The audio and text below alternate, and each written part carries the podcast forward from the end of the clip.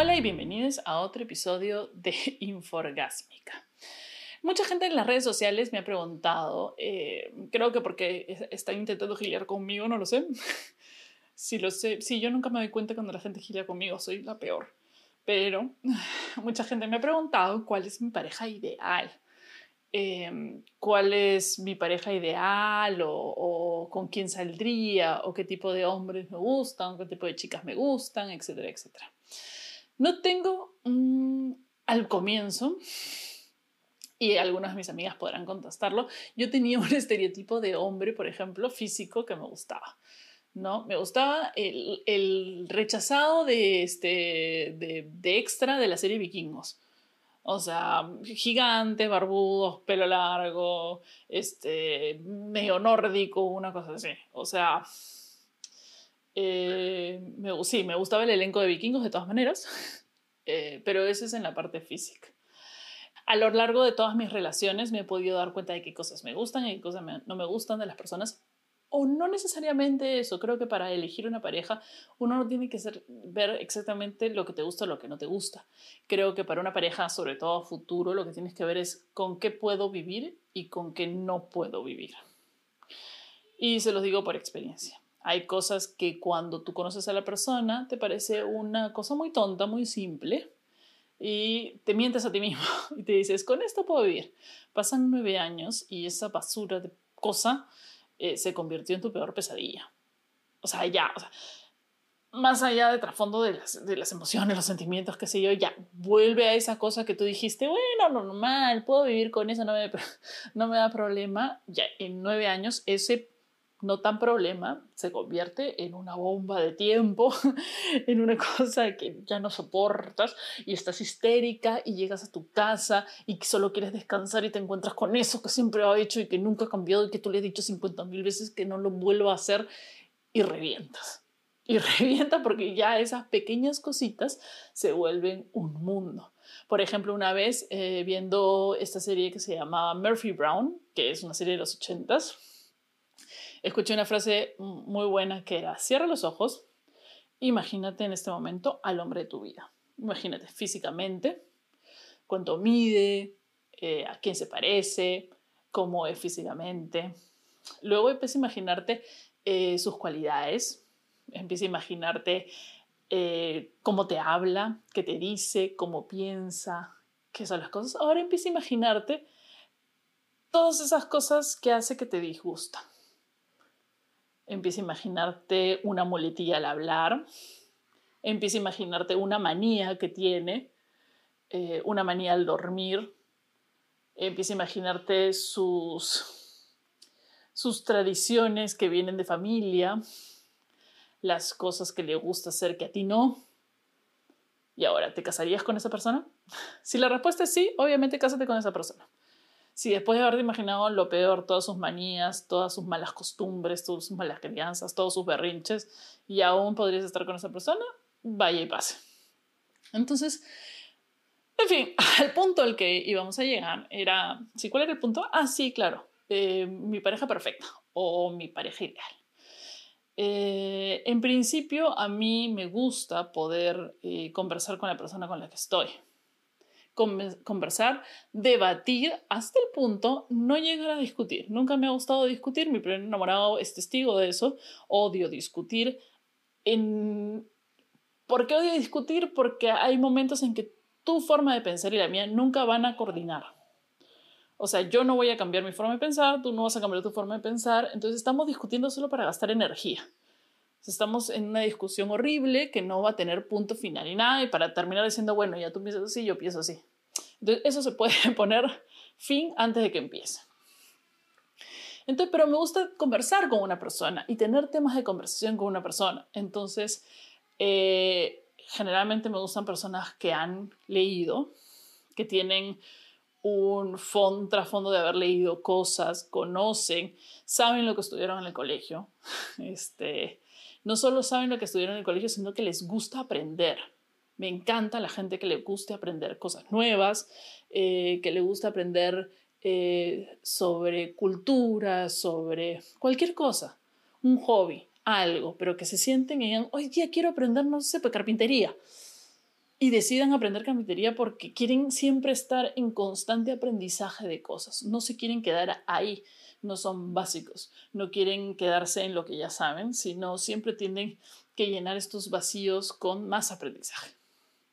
¿Por qué? Porque esas personas tienen mucha información y se puede intercambiar información y nunca me podría aburrir con una persona porque estaríamos en constante intercambio de conocimientos e información. Eh, en el lado frívolo del asunto me gusta una persona que sea tan cinéfilo o que vea series como yo. ¿Por qué? Eso es algo frívolo, yo lo sé.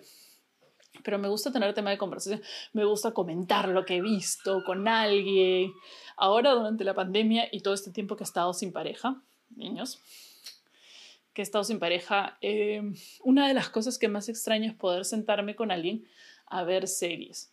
Eh, y no, o sea, es muy difícil porque, claro, uno dice, ay, cualquiera ve series y todo, pero no, es una, una persona que aprecie las series de la misma manera que yo o que las haya visto, sepa los referentes que tengo. A mí me encanta poder conversar con alguien que tenga los mismos referentes que yo. Eso quiere decir que haya leído o conozca casi las mismas cosas que yo, para poder comunicarme y que no necesite traducción, no estar constantemente explicándole a otra persona todo lo que tengo en la cabeza.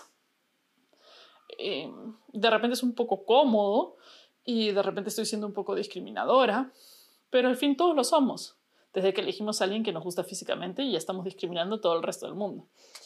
Entonces, si estoy buscando a alguien con el que voy a tener una relación o voy a convivir o algo, quiero que sea alguien que realmente, eh, la verdad, quiero llegar a la casa ver una serie y hablar con esa persona de lo que he visto o que, sepa que si leo tal actor, tal cosa o tal evento internacional, sepa de lo que estoy hablando.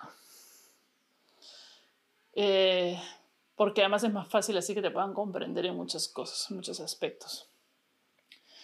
Eh, ¿Qué más me gusta? En el lado emocional me gusta una persona empática, una persona que no solo esté hablando de sí mismo todo el día, que no solo esté hablando de sus sentimientos, sino que realmente eh, entienda o perciba que las otras personas tienen sentimientos diferentes a las de él o las de ella y que existen y que merecen el mismo respeto.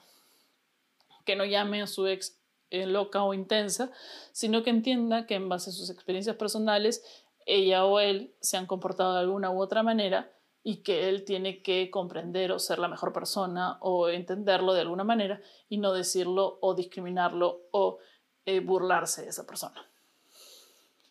En este plano lo hago porque eh, yo soy muy sensible y lloro cada rato. Entonces, de todas maneras quiero una persona que entienda que si de repente estoy llorando no es por él, sino porque eh, tengo una salud mental algo frágil y que necesito que me entienda o que me comprenda y que no que me juzgue y que no me diga, estás llorando por cualquier huevada o puta, eso es lo peor. Ya me dicen, estás llorando por cualquier huevada y ya los tiro el tacho.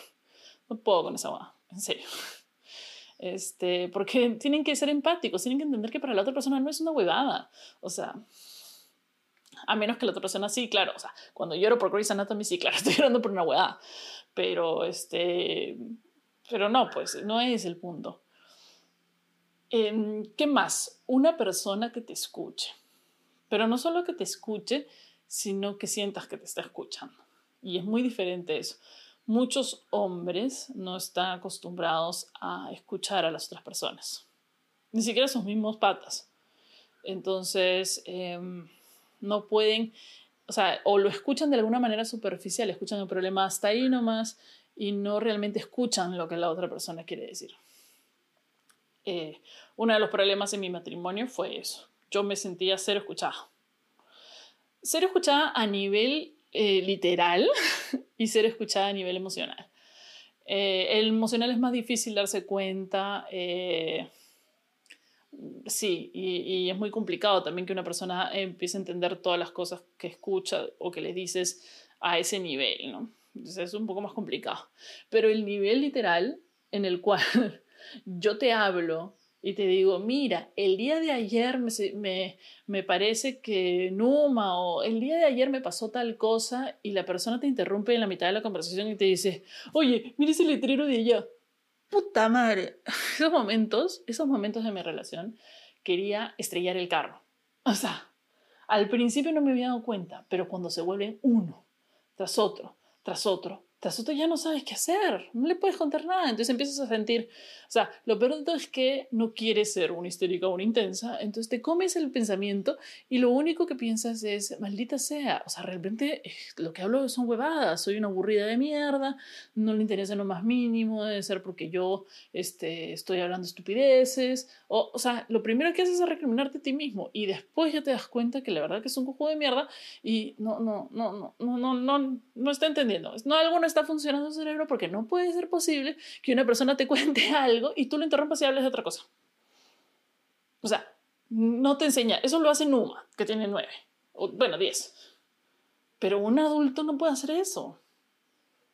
No puede, no puede hacer eso. Y en ese tipo de personas que no te escuchan, están eh, las que fingen escucharte eh, y no entienden absolutamente nada de lo que le dijiste o no les interesa. Sea, fingieron porque les han enseñado a ser muy educados y no interrumpir, pero nada de lo que le dijiste se quedó. Pasó por aquí, entró por acá, salió por allá y...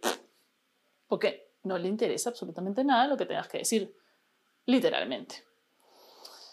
Em, ¿Qué otro tipo de persona eh, sería mi pareja y algo? ¿Qué tendría que tener mi pareja? Básicamente esos tres conceptos, lo de la empatía, eh, lo de la escucha y lo de y lo de que tenga puntos de referencia conmigo.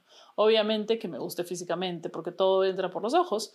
No voy a, no voy a mentir. Es, algo que, es alguien a quien voy a ver el resto de mi vida quiero que se vea bonito para mí. Em, y que, esté abierto, que esté abierto a, aprender, a, interesarse por otras cosas, a escuchar lo que la otra persona tiene que decir y a cambiar en base a eso. Por eso tampoco estaría con una persona básica, una persona que se limita a sus cuatro puntos de referencia y su vida estructurada y no es capaz de modificarse o modificar lo que siente o lo que piensa para poder tener una relación sana o saludable con la otra persona. Eso también es muy importante, porque si no, va a ser una de esas parejas en las que siempre uno está supeditado al otro porque el otro no quiere cambiar no soporto, no soporto a las personas que dicen, yo soy así, pues. Esa huevada sí me llega a la punta de la teta izquierda. No, o sea, ya, está bien, eres así. Es necesario, eh, se puede convivir con las otras personas siendo así. Le estás haciendo daño a alguien siendo así. Entonces tienes que cambiar. Tienes una relación y los dos van a decir, no, yo soy así, yo soy así, ¿qué va, qué va a pasar? Nada. Van a terminar divorcio, de todas maneras pero tampoco es que la otra persona tenga que cambiar o que uno tenga que cambiar constantemente para, que, para este, encajar con lo, que el otro quiere o lo que el otro siente.